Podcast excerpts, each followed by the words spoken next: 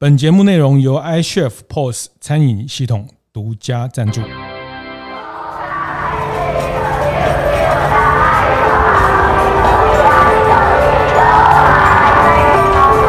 的创业从乡镇开始，欢迎收听大店长乡公所，我是乡长游子燕。服务业会多元，会会有趣，会好玩，一定是是要有很多人他自己就很爱玩这件事情，所以他希望扮演分享的角色。因为你们自己是玩家，你们也很知道玩这些人的人，大家最需要的是什么。想让它变成这边是一个头城让人的集散地，大家在这里可以做呃吃东西、玩滑板，然后修板子、定你想要的板子。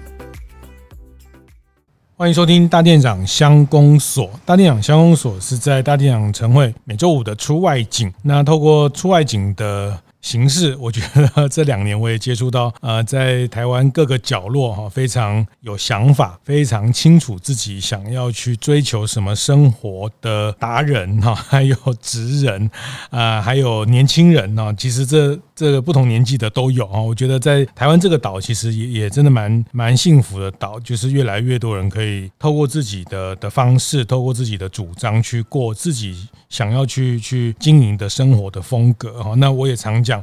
呃，在大店长晨会，在大店长里面，我们常讲服务业。其实服务业的核心，服务业的本质，还是一个生活形态。的产业哈，那这个 lifestyle 的 business，呃，我们作为服务业的经营者，我们要懂得生活，我们要懂得，呃，我们要会过生活，呃，讲得更简单，我们自己要会玩哈。如果你自己都不会玩，呃，怎么带客人去玩哈？那我指的玩是包括各种体验哈。如果你自己没有吃很多美食，你大概也很难去带给客人更多呃食物的美好的一种一种分享的的那种那种感动哈。那呃，吃也是，各行各业都是。那这一集我们继续在投。城和金鱼出兵的这个系列的合作，职人的背影，头城的缩影。好，那这一集我们呃来到了一个很特别的地方。其实我我也常开车会经过头城国小，会经过这条路，但是也。今天才发现，原来这个地方是一公卖局哈，它已经不是公卖局，但是它现在是一个叫冲浪公卖局哈。你没听错哈，就是呃去乌石港去海边冲浪的那个冲浪，冲浪的公卖局。我们今天邀请到这个公卖局的局长吗？还 是 主理人哈？这个小龙李小龙啊，来来跟大家聊聊他在这边做冲浪公卖局的这十几年的一些一些。蹲点，那先请小龙跟大家打个招呼。哎，大家好，各位听众好，我是冲浪工卖局的李小龙。是是，要要大家要叫你局长吗？呃，不用了，都叫我李小龙就可以了。是是，李小龙也是你的绰号，绰号对啊，在江湖行走用的这个别名，是是，是你喜欢这个名字？也不是啦，就是大大学的时候阴错阳差的得到了这个称号，因为大时候大学的时候比较不修边幅，头发留比较长，然后有一次刚好穿了一件那个爱迪达的。是黄色运动裤，三条线的，对，三条线。从此之后就就得到了这个称号，这样是是很特别的地方，我觉得很很舒服的地方哦。因为楼下有一个卖店，还有一个呃这个餐厅是做提供炸鱼薯条，炸鱼薯条，而且这个鱼还是特别强调是用。永续渔法的用的鱼，例如什么那个台湾鯛啊，养殖的石斑啊，是。对，然后还有就是白带鱼，嗯，对，嗯，哦，对，白带鱼，对，现在也有白带鱼，是是，我那天去买了，去那个什么农会买了一个白带鱼，它上面还特别挂号说是呃是用钓的白带鱼，对。对，用钓的跟用捕的不一样，对，不一样，哪里不一样？他们钓会所用那种一。这就是一支钓，就是一条一条。我知道，我去钓过，跟那个对，对，对，对，那种就是比较不不伤害海洋的方式。哦，对对对，哦，比较永续的方式，对，对，比较永续的方式，不是用捞捕的方式，一网打尽。是是是哦，所以他他的呃，他他告诉你说，这个是用这个白带鱼是用钓，这个意思是说它是比较对海洋比较没有伤害的一个渔法，就像我们。吃鸡蛋，有的会说它这个不是格子笼饲养，等等，就是比较友善的方式的一种一种一种捕捞的方式的。对，是哦，原来是这样啊，所以我们在卖的这个炸鱼薯条，其实我们在也也希望把永续的概念放进来。对，因为我们都是喜欢冲浪的人嘛，那就是对海洋就会有一份敬意跟希望去尽量去保护它。嗯，那我们做的事情就会尽量以这些事情去出发，这样子。在在聊这个小龙哈，在。做这些事情之前哈，那他长得非常秀气哈，非常的 这个看不太出是一个在在海里面呃，跟海王子的印象有一点点有一点点不太合得起来哦。就是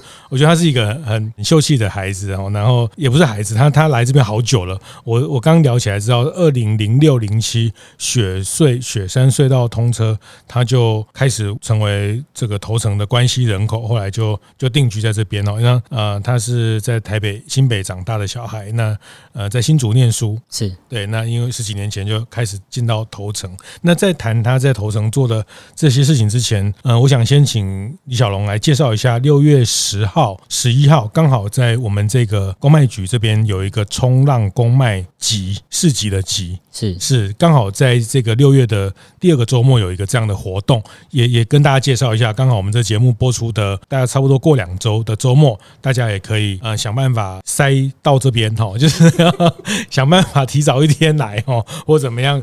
呃，六月十号、十一号，呃，在冲浪公卖局这边有一个冲浪公卖集的活动，你先跟大家介绍一下这个你们在六月十号、十一号的这个市集的活动。好，呃，我们这个市集通呃最主要的目的、最主要的主轴呢，是以二手冲浪板为主。那我们是希望提供一个这样子的市集，让有家里有闲置冲浪板的浪人拿板子来我们这里，我们帮他销售。那有需要找呃冲浪板的新手来我们这里。看看，然后我们也提供他一些意见跟资讯，让他去交流，看看自己适适合什么样的板子。是。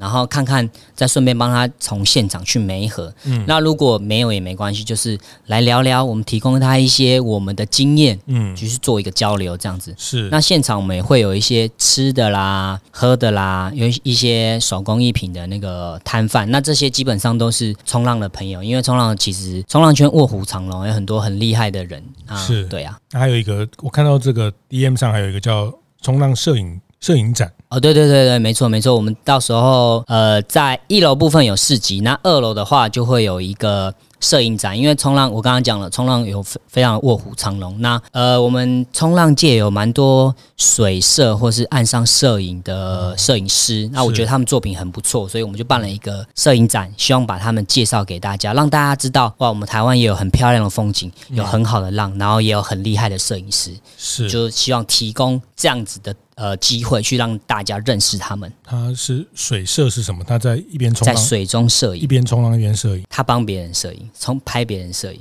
哦，对，我等下可以看给你看一些他们的作品。是，就是我在冲浪的时候，旁边会有对，也会有摄影师在拍我冲浪，对对对对，没错，这种很帅的照片，呃，对哦，或是很有意境的照片。是这个叫水水上的摄影，水中摄影，嗯，水摄摄影师他是搭他一般他怎么他是他怎么在水上？他是水上摩托车不一定，没有，他们就是穿防寒衣，然后脚上可能有蛙鞋，直接游泳出去。哦，那摄影机就是拿在手上，他可他有防水壳，或者是有一些，所以他会在水面上下，他在水面上帮冲浪的人拍照，对对对，因为那角度就很不一样，所以那个照片都蛮特别的。是，这是在水上拍，他或或者他在岸边拍，对，也是一种。对，是，啊、呃，这个也是冲浪的一些配套的一些需求，它会在这边产生。对，是，嗯、所以你讲那个二手冲浪板的交流，就是你们这个在冲浪公卖集这个市集的一个主要特色。是我们是以这个为最主要的一个目的啦。嗯，对。所以很多像我们这种没有冲过浪的很多小白，他觉得，哎，今年暑假，或是他想要来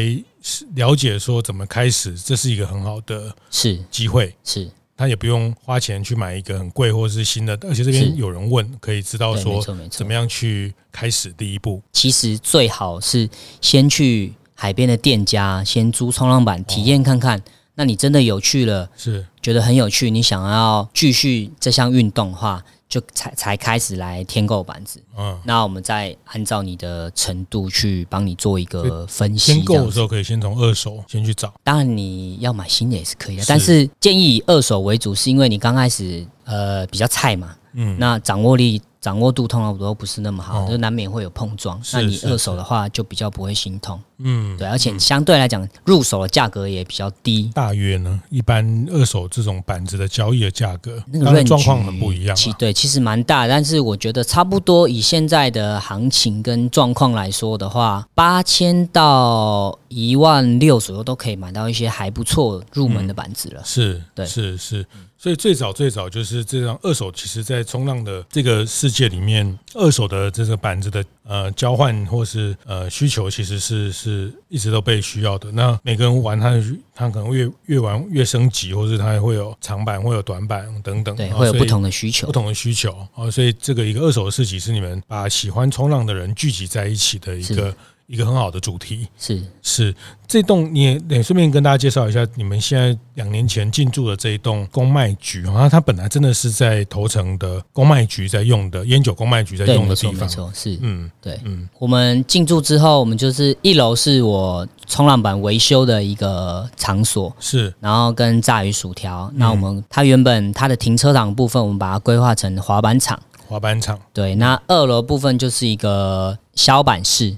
嗯，就是冲浪板制作的工厂，我等下可以带你去看一下。嗯嗯，那我们现在做的地方就是一个比较复合型的空间，弹性使用。我们哦，像上一届冲浪工麦吉，我们就是在这个场所，嗯，办一个削板师的分享会，是分享他们怎么开始的，然后他们的削板的风格是什么，他们的理念是什么。削板，什么是削板？就是。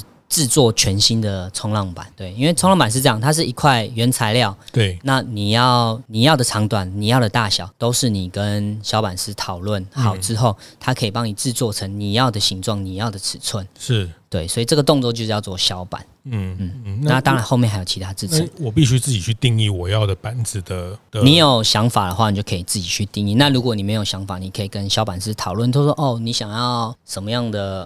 呃，福利好一点，灵活一点，就按照你的需求去做调整。”到一个程度，他才比较知道说他的需求会是什么嘛？对，是。所以这就是你呃削板的这个呃，简单说就是一个一个客客制化的方式，因为每个人的呃喜欢的的的风格或是。驾驭的呃追求的东西不太一样，是对，没错。所以这个你们这边有削板师，对，是。所以你自己也是一个削板师。呃，我是以削，我很少削啦，我以修补为主，因为削板其实又是另外一门技术了，那也是非常需要时间跟去累经验去累积。哦，其实我也是这这两集，因为上也聊了，像去山上跟这个 Moon Surf 哈、嗯，他们呃这个一对两位外国的南非来的。伙伴，那他们在做木质的木头的木嘛，然后他们叫木的木 surf，才知道原来这个冲浪板它其实修复是一个维修是一个很大的需求，几乎每个冲浪的人都会用到这个服务，是。可以这样说吗？对，没错，对，呃，因为因为他出去会碰会撞会撞到会，有时候你不需要不需要在家里就会坏了啊，真的，呃、你自己猫抓啦。啊或是地震倒下来啦，哦，它是一个玻璃纤维制品，对，所以它有碰撞，它就会有损伤。那有损伤的时候，水会进到板子里，那这样的状况都会造成这个东西的变质。嗯，它不能，这个东西不能进水，就是它是玻璃纤维包覆嘛，哦，所以有碰撞的时候就必须要去把它修复好，让它不会水跑进去，嗯，这样子，嗯，嗯。所以常常修，要看人，要看人，有的人常常修，对对对对对对对对。哦，原来这个这个东西拍叫狗，哎哎，蛮是安尼讲啦，都是拄开始卡技术较不好，都会嗯，一一刚刚唔刚落，哎对。吼，哦，对。是。好，所以最早呃，这个这个修复也是在你们这边，光修复的伙伴就有四四位。我们也是慢慢增加人手啦。嗯，对，嗯，刚开始是最开始是我是当来当学徒，跟我师傅叫阿头师，他那他现在就是我们二楼的那个削板工厂的削板师，那他的品牌叫做那个阿托阿托哈。嗯，因缘机会他。回台中接家业，然后我接手，然后慢慢的才增加人手，到现在我们现在总共有四个人。嗯，是是。好，所以你你在这边这个公卖局这个地方，一个两层楼嘛哈，两层楼还不算小的地方，后面还有一个呃，你把它把它变成一个滑板，滑板就是我们这个呃一般在在在街头玩的那个滑板的那个呃滑板的一个一个。哎，有一点点不太，因为冲浪的滑板跟特技滑板有点不太一样。嗯，冲浪滑板它前面的支架它是可以动的。嗯，那一般最最早开始的那个接滑的那个滑板呢、啊，它支架是不能动。是，对，哪一种比较难操控？我觉得哦，冲浪滑板比较难，接滑的比较难，是。因为我 我其实我高中也是参加过滑板社啦。哦，对，我觉得那个接滑滑板比较难，所以要要去水上做冲浪之前，要先在呃先先在陆地上做这个滑板的训练会比较好。应该是说一个它是一个相辅相成的东西，你可以先在岸上练习，有肌肉记忆了，再下去，你会当你需要做一些特定的动作的时候，你会比较驾轻就熟。嗯，应该是这样讲。是，呃，所以你希望在这边就建立一个滑板做冲浪的同号的一个一个基地，大家可以来这边喝东西，来这边修滑板，来这边交流，来这边有一些市集，这个是你现在在建构的一个一个环境。对，是。就是我有点想想让它变成这边是一个头城浪人的集散地，嗯，对，大家在这里可以做呃吃东西、玩滑板，然后修板子啊，你来可以来也可以来这边订你想要的板子。节目进行到这里，稍微休息一下，和大家分享节目合作伙伴 iChef 的相关讯息。你知道 iChef 的云端餐厅吗？云端餐厅包括外带订餐、内用扫码点餐、餐厅自主快递等功能。并将这些订单通通整合到 iChef POS，让老板只透过一台 POS 机轻松快速管理多通路的订单。除了方便管理营运之外，iChef 也与多个知名美食平台串接合作，帮助有使用云端餐厅的老板们获得更多额外的曝光机会。除了爱食记、窝客岛之外，近期 iChef 也新增与 Menu 美食志的合作，只要使用云端餐厅。就能联动曝光于这些平台，甚至不需任何额外费用的申请流程。有兴趣的大店长们，欢迎到 iChef 的官网与部落格上看看哦。想让它变成这边是一个头层浪人的集散地，嗯，对，大家在这里可以做呃吃东西、玩滑板，然后修板子啊，你来可以来也可以来这边订你想要的板子。是是是，不过这个其实也是这里十几年在呃这边一路，我们刚刚也聊到，其实十几年前雪穗刚通车，这边才开始这个滑板也好，冲浪的运动才开始，这个台湾才比较多人从事啊。那呃这十几年慢慢慢慢发展的。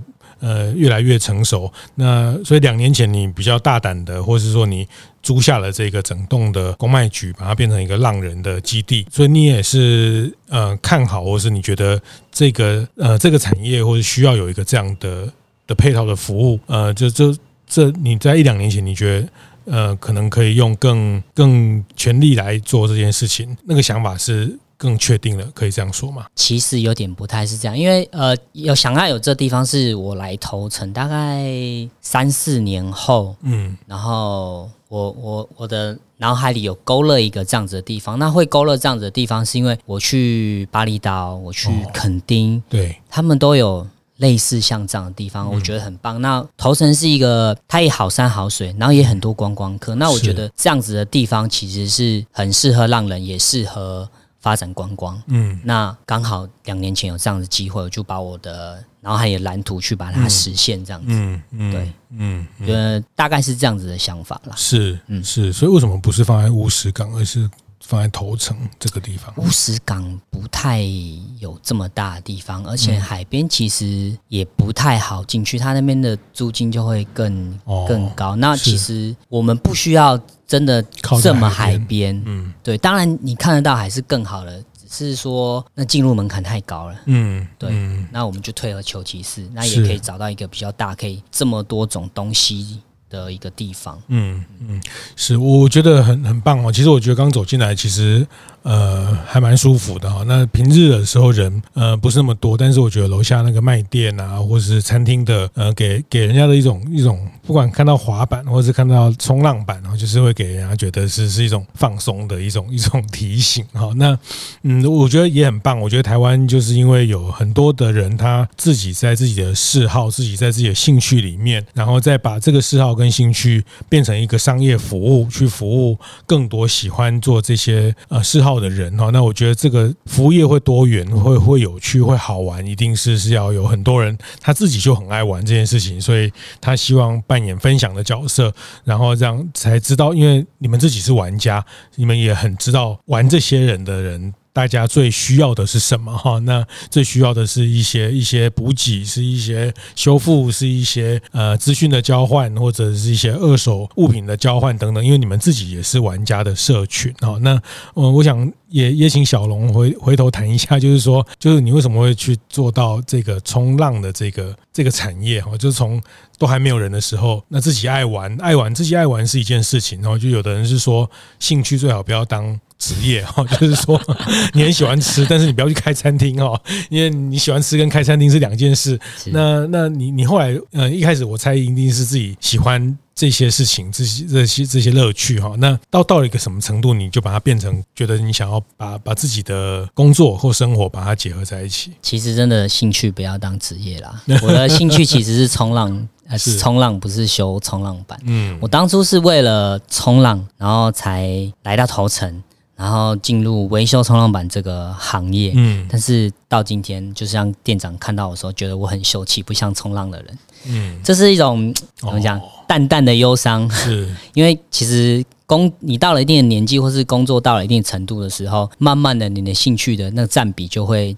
得越来越。是，那我。呃，我刚刚讲，我刚才呃，我来头城是因为冲嘛，那就是在我大三的时候我接触了这项运动。那最开始的时候，我其实是在竹南，然后后来有朋友带我来这里，这边浪比较好哦，然后也比较快，因为我台北人嘛，来这边其实还是是会比较快。那时候去竹南只是因为哦离学校近，我比较大三大四啊课比较少。过去比较快啊，但是因为我大四课，呃，其实我大四的时候，我已经基本上一个学期只剩四个学分，是没什么课，一个礼拜只要一天。然后我大四的时候就常住在头城，嗯，那时候就认识了我的师傅，就阿头，嗯，然后跟他有一些接触。他退伍之后就来找他，问看看能不能当他学徒，然后就开始了这一段的奇幻的旅程，是，一直到今天这样子。对，是，所以退伍就就决定要往这个产业去经营。有一点这样子，因为其实我们大三、大四的时候有实习，嗯，那时候有去那个电子厂，因为我其实我是念光电系的啦。我的做这个是不务正业，哈哈。那但是就是不是很喜欢那样子的环境跟节奏，因为进电子厂你一定得穿无尘服。那我其实有一点鼻子上的问题，会过敏，那那种环境对我来讲很不舒服。对，所以就那时候就是啊，我大概是没办法走这一行。嗯，对啊，刚好有有这样子的机会，就往这边走了，往这边发展了。是，是对，是，所以就听听起来蛮。合理的，就是顺理成章的，就因为喜欢，因为想跟师傅学，就慢慢的。那当然，呃，我想这十年，因为冲浪的人口也越来越多了，嗯啊，应该，然后。好像呃，大家也越来越需要这些相关的服务了。嗯，应该是是有也有感受到这样的需求。有有有，特别是因为那个疫情，对我们这个一行来说，其实是受益者。是，因为大家被关在国内，可是一定还是要出去玩，嗯，钱还是要花，所以就都会往户外走。其实国这疫情这两三年，哦，户外运动是大爆发了，各种户外运动。嗯，对，所以就。我卖冲浪板的都卖得很好，那碰撞自然就玩的玩的人多，碰撞自然也多，所以需求也嗯，就是慢慢的变大，嗯，对。然后还有就是因为人口的冲浪人口的成长，那每个地方的冲浪人都变多了，所以大家都会呃分散去各地，对。那点多了之后呢，就一年四季可以玩的地方也就会变多，嗯，那。所以变成这这这项运动会比较没有那么呃大小月差这么多，不然我刚开始就是做这行的时候，其实大小月差非常多。是是，大月是在就是夏天啊，差不多。夏天他们不是跟我说五到十月，夏天是比较没有浪的。对，没错。嗯，对，所以就不好玩啊。对，但是大部分水上活动还是在夏天。对，没错。嗯，对，台湾浪比较好的季节真的是比较秋天的时候，秋春秋我觉得其实最好，夏天就是等等台风的能量嘛。对，其实台湾的秋天冬天严格说也不算冷啊，对不对？对，没错，没错，嗯、没错。其实像在台湾夏天根本没有办法露营啊。嗯，对对对对，对，反而是台湾的冬天去露营，你说十几度、二十度，其实很舒服啊。你在欧洲，欧洲的冬天都是零下零零度到十度，那十几度，其实，在台湾的冬天，反而是台湾以以露营来说，哈，我们这种比较平民版的，就是呃，其实露营其实冬天露营才舒服啊，夏天怎么可能露营？有一次我们夏天去山里面露营，哇，根本是睡不着，这太热。夏天山里面也不行吗？太热，实在是太热，但没有很高的山呐，然后就是一个一个山腰上。那我觉得晚上啊，蚊子啦，或者是那个白天的那个热热的辐射都还还存在哦，所以其实反而在在秋冬，在台湾的秋冬的户外还是一个很好的活动的时间点。嗯，所以呃，你你十年前会看得到今天台湾的这种冲浪的需求跟人口可以有这样的成长吗？你那时候有有想过吗？我没有想过，不过十年前其实乌港乌石港这边那时候是正发展的时候，那时候蛮夸张的，嗯，有一点超过负荷，有点太热了。那其实就是一个点挤那么挤太多人，同时太多人进来了。但是呃，现在乌石港人没那么多，但是大家就是往其他的点分散出去。那但是就是整个基数是往上成长。嗯，我没有料到会是这样子的一个状况。那我觉得是因为疫情的一个推波助澜。嗯，对啊，户外运动的兴起啦。嗯，所以疫情真的有有影响很大，有影响蛮大。是本来不不玩的人也来玩，还是说因为本来在国外玩的人他就在国内玩？也有，都有。第一个，你刚刚店长讲的嘛，就是本来不玩的人来玩了，然后本来有在玩没，后来没玩的人又回来了。对，那一直有玩的人就持续玩嘛，就等于又多加了两三种不同面向的人进来这项运动，所以就是成长蛮多的。像我，因为我现在有做那个租板的生意，所以就是有国外国外回来的朋友，我们有个有聊一下天，他说。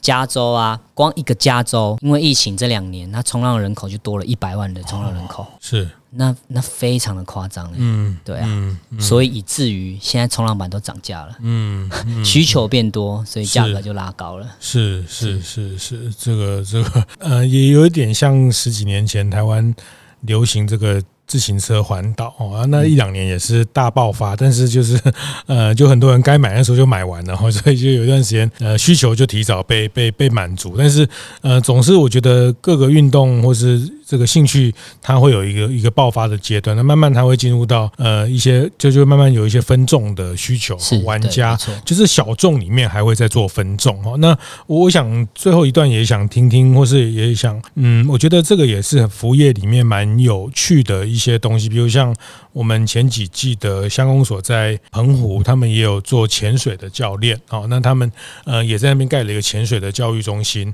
他们希望说，哎，大家在潜水的体验可以呃更更丰富，就有点像你们这样，在岸上的时候就可以做一些潜水跟教育的一个比较呃比较好的体验，不要那个小货车再到海边，然后在那边穿衣服，还要那边教怎么怎么吹气，怎么那个，就那个体验很糟糕。当你体验很糟糕的时候，其实你就让很多人不想去玩这个东西，那他们就设计在教室的时候就可以开始去练习装备，开始去做这个氧气筒啊，上呃做做这些换气等等的训练，然后到了那边之后就可以直接的去下下到海里面的体验的时间，那就就不会说在海边很很仓促，然后这个教育的效效果也不好哈。那我觉得这个都是大家在优化每一段的体验，就像露营也是一样，露营又会发展出一些，有的人觉得露营很麻烦呐、啊，要弄脏手烤肉啊，那有人就发展这种比较精品的露营啊等等。我觉得意思是说，这个每个活动它都会发展出让呃某一个族群的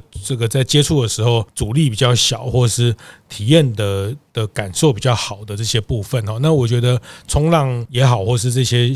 活动小众的这些运动里面，嗯，休闲活动里面其实都需要有非常多的呃这样的服务来提供。那呃，恰恰你们自己都是玩家哦，所以你们就可以提供更多这样的的专业的服务哈。所以我想听听。小龙，就是说你你觉得在做这样的的市场的经营的时候，嗯，你你怎么？我觉得对对呃，对你来说，或是在做这个冲浪公卖局也也是以商业模式嘛，好，那嗯，你觉得在面对这些玩家，面对这些社群，呃，在经营他们上面，你你这几年摸索到的一些心得，可不可以跟他 呃分享一下？冲浪大概可以分成两部分，嗯，一个是比较新进来的朋友，一个是比较玩比较。资深的一些玩家。是，我觉得资在冲浪这一块啊，资深的玩家都有他们非常自己的想法。哦、因为我觉得冲浪这项运动其实是一个比较自我的运动。那玩得久的人，他们其实会有他们固定的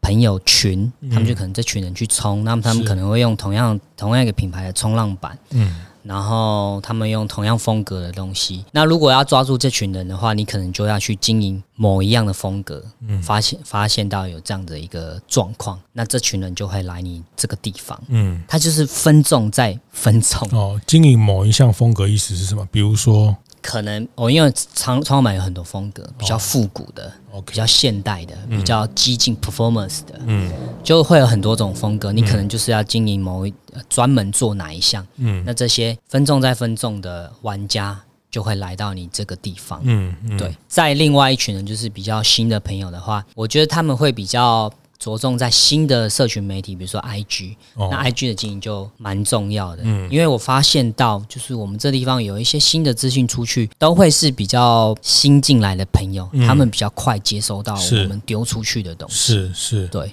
嗯，就还蛮有趣的。大概、嗯、大概我观察在冲浪这个行业，我观察到大概会是这两个状况。嗯嗯嗯，所以有有些消费者是你必须呃需要你提供给他一些呃不一样的资讯，或是一些呃不管是商品或是活动，或者是一些呃比较。可以让他呃觉得有趣的对素材给他，喜欢的东西，嗯，对。那另外一群比较风格导向的，你就真的是要弄一点很帅的东西，或是很很很很特别的，因为特别的，对，因为冲浪板呃冲浪板的牌子非常多，风格也非常多，嗯，你可能就得去塑造出你自己的样子。不过我我真的蛮蛮推荐大家，就是呃像我们这样。没有滑，没有在做冲浪的运动，也可以来冲浪公卖局哈。那在啊青云路三段三百零八巷一号，其实你 Google 头城国小，那就在头城国小的对面，呃，非常非常。值得大家可以进来看看，它有一个卖店啊，餐厅下午晚上都有提供。那嗯，市集我觉得这个市集也非常精彩哦。那大家看看，呃，在滑板的人，在玩滑板，在玩冲浪的人哦，他们是长什么样子的？就是说，呃，我觉得那个都是一种生活的方式啦。那我觉得台湾这岛上越来越有趣了。有的人呃登山，有的人玩玩溯溪哈。那像现在水上活动也很呃 SUP 哈等等这些等等。那我觉得冲浪的这个。娱娱乐这这十几年也越来越成熟，然后呢，呃，不同的年龄，呃，我听说四岁五岁开始玩的现在都慢慢向下扎根，我觉得这蛮好的。其实一项运动要发展的好，要健全，就是也可以要往下扎根。嗯，对，嗯嗯，好，嗯，很棒。其实我我觉得台湾真的挺好的哦，就是说有这么多人在呃把自己的热爱那转换成非常好的服务哈。那在不同的角落，那谢谢谢谢今天小龙李小龙台湾冲浪。公卖局啊的这个局长，台湾冲浪公卖局的主理人小龙跟大家分享他们在做冲浪的维修，还有做了一个呃希望打造头城浪人基地这样的一个计划。谢谢谢谢小龙，谢谢谢谢谢谢局长，谢谢各位听众。听完也邀请大家到 Apple Podcast 订阅、评分、留言。大店长相公所，我们下周见。